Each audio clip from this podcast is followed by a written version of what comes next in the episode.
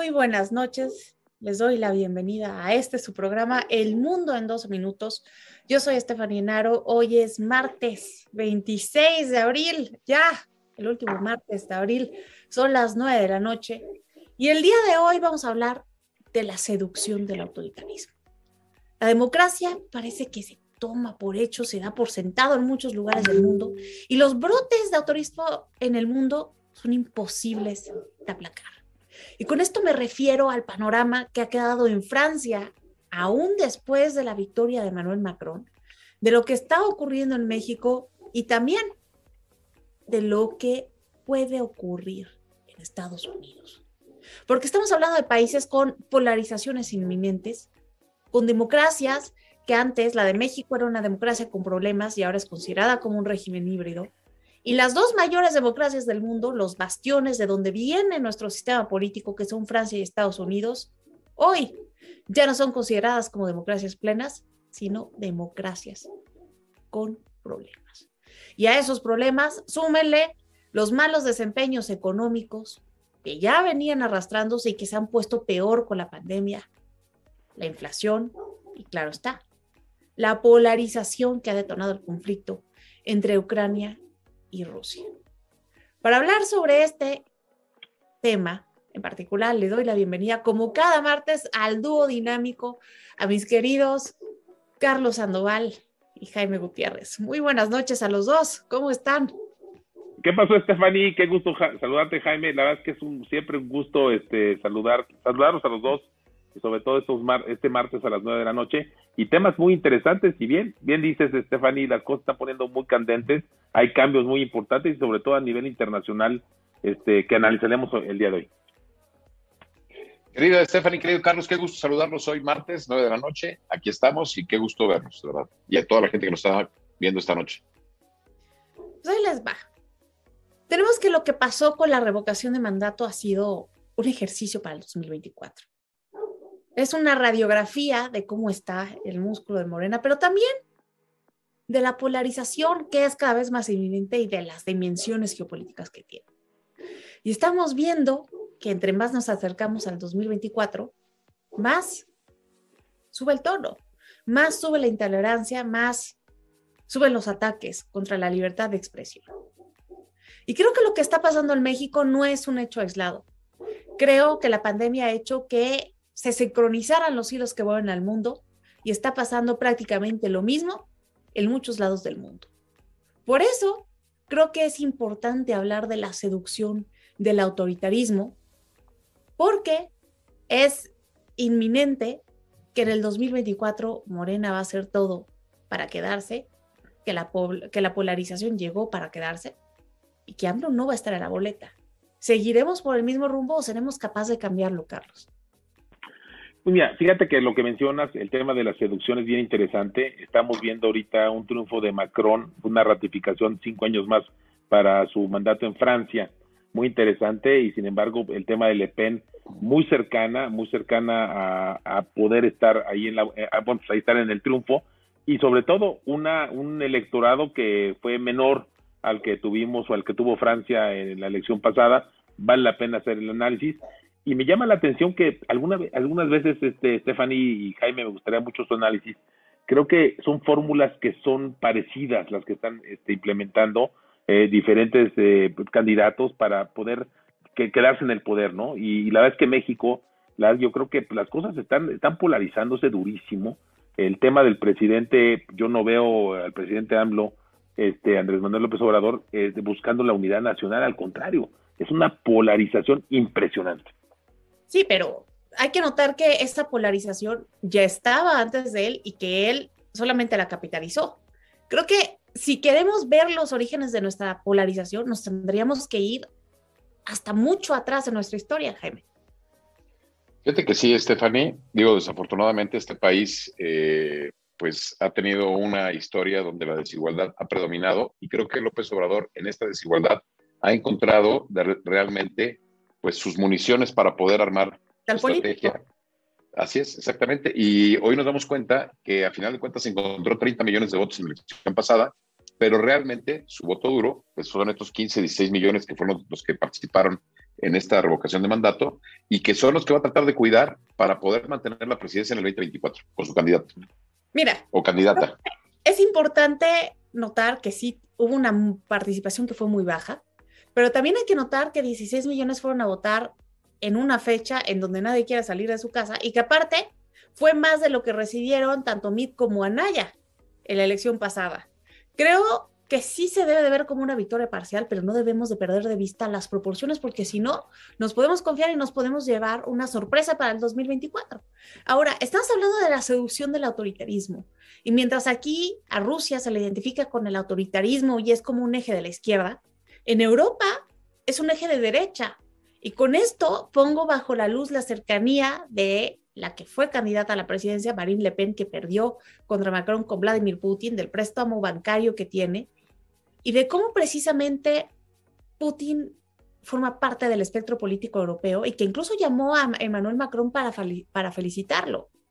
Creo que definitivamente la seducción del autoritarismo es inminente, porque ojo, la razón por la que Francia ya no es considerada una democracia plena fue por las medidas de cuarentena que Macron puso tan duras para la pandemia fue considerado como un autoritarismo y en muchos lados se empezó a hablar de una dictadura de la salud pública.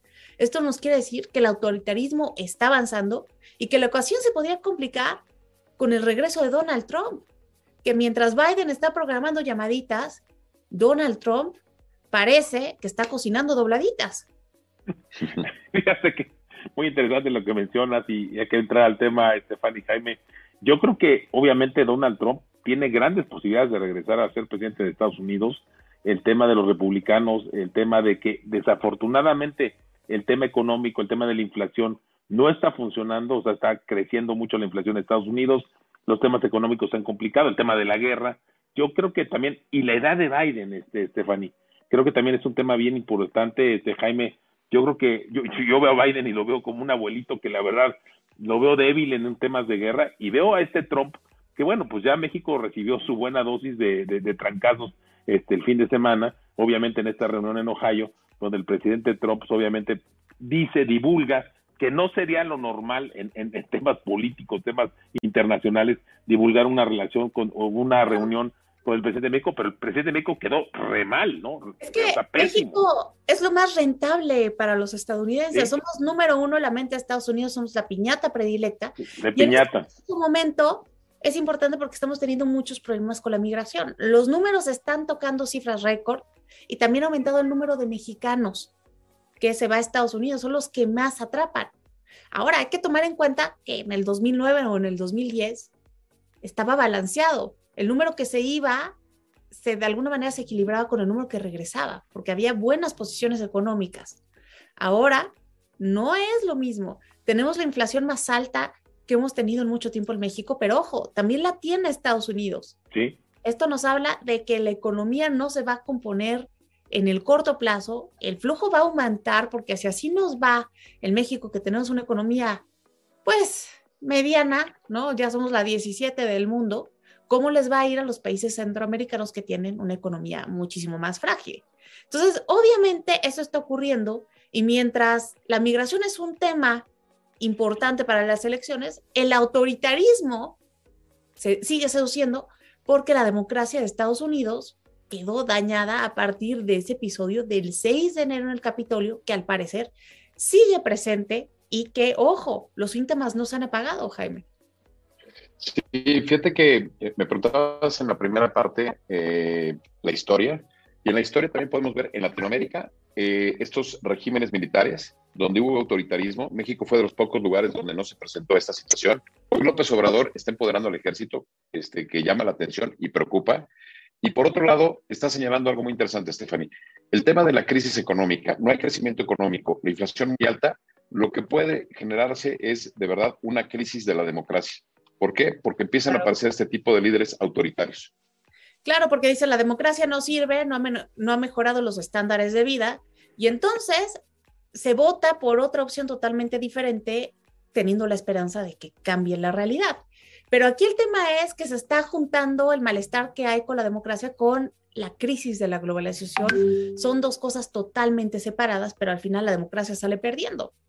Tenemos que The Economist dice que está la democracia liberal en su punto más bajo, solamente el 6% de la población mundial vive bajo una democracia plena, y aquí en México, ¿para qué les cuento? El último estudio que tenemos del Latinobarómetro, que fue en el 2018, dice que solamente el 16% de los mexicanos piensa que la democracia funciona y al 41% de los encuestados les da igual si México vive bajo una democracia o bajo un régimen autoritario.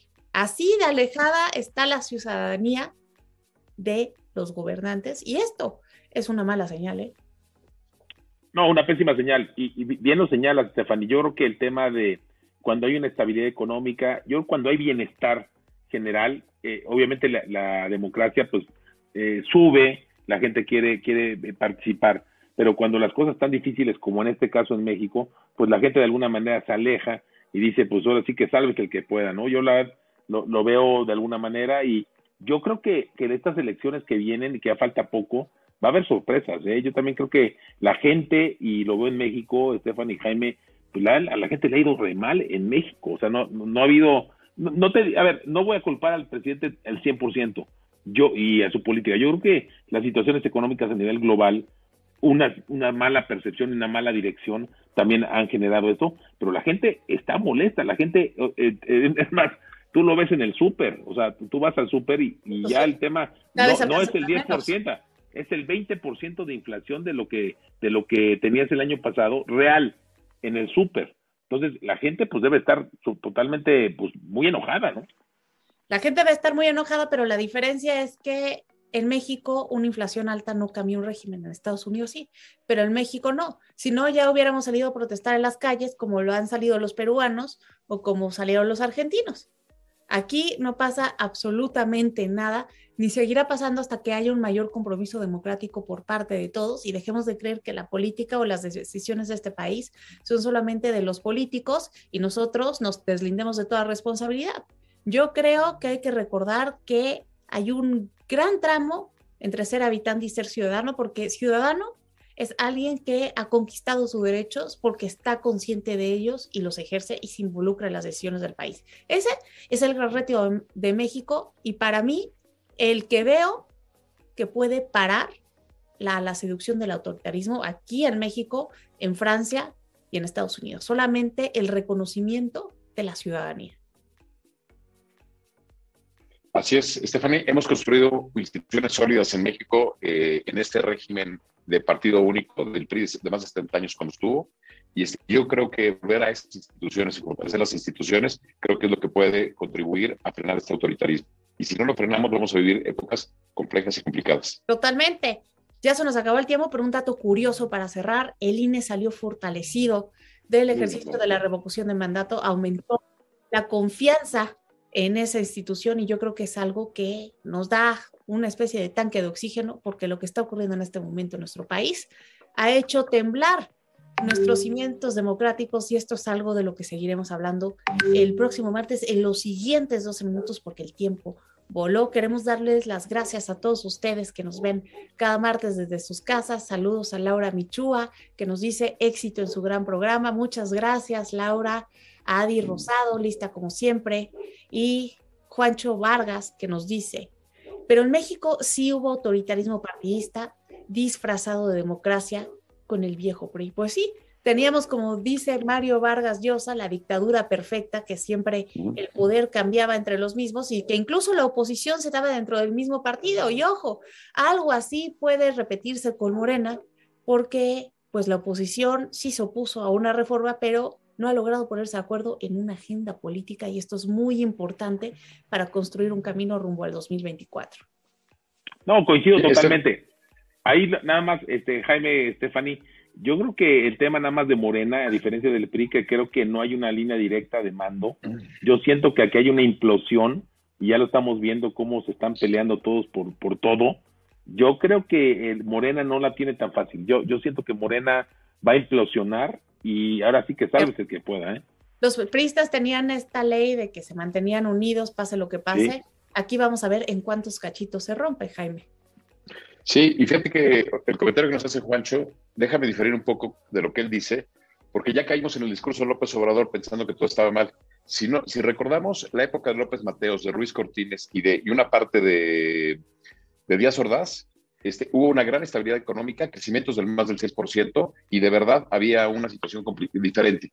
Cuando llega Echeverría y López Portillo, el país se va a la quiebra y es cuando empezamos a vivir lo peor del autoritarismo de ese PRI este, que estaba hablando precisamente. Y hoy, curiosamente, con López Obrador, estamos regresando a esos 70, ¿eh? O sea, es el PRI de los 70. Terrible, terrible, terrible. Pero bueno, ese será otro tema para nuestro próximo programa. Yo, como siempre, les doy las gracias a todos ustedes por estar siempre con nosotros. Los invito a sintonizarnos la próxima semana a la misma hora en el mismo canal. Carlos Jaime, muchas gracias por habernos acompañado como cada semana. Al contrario, Stephanie, la verdad siempre es un gusto estar contigo, estar con Jaime y obviamente con todas nuestras amigas y amigos que nos ven. La verdad, este, los invitamos el próximo martes a las nueve de la noche y obviamente, este, Stephanie, este, siempre es un gusto, siempre es un gusto los temas que traes. muchas gracias. Querida Stephanie, querido Carlos, qué gusto estar con ustedes. Un abrazo a toda la gente que nos vio y pues una gran noche de martes para todos. Yo también les mando un abrazo. Yo soy Stephanie Naro y nos vemos el próximo martes. Que tengan buenas noches.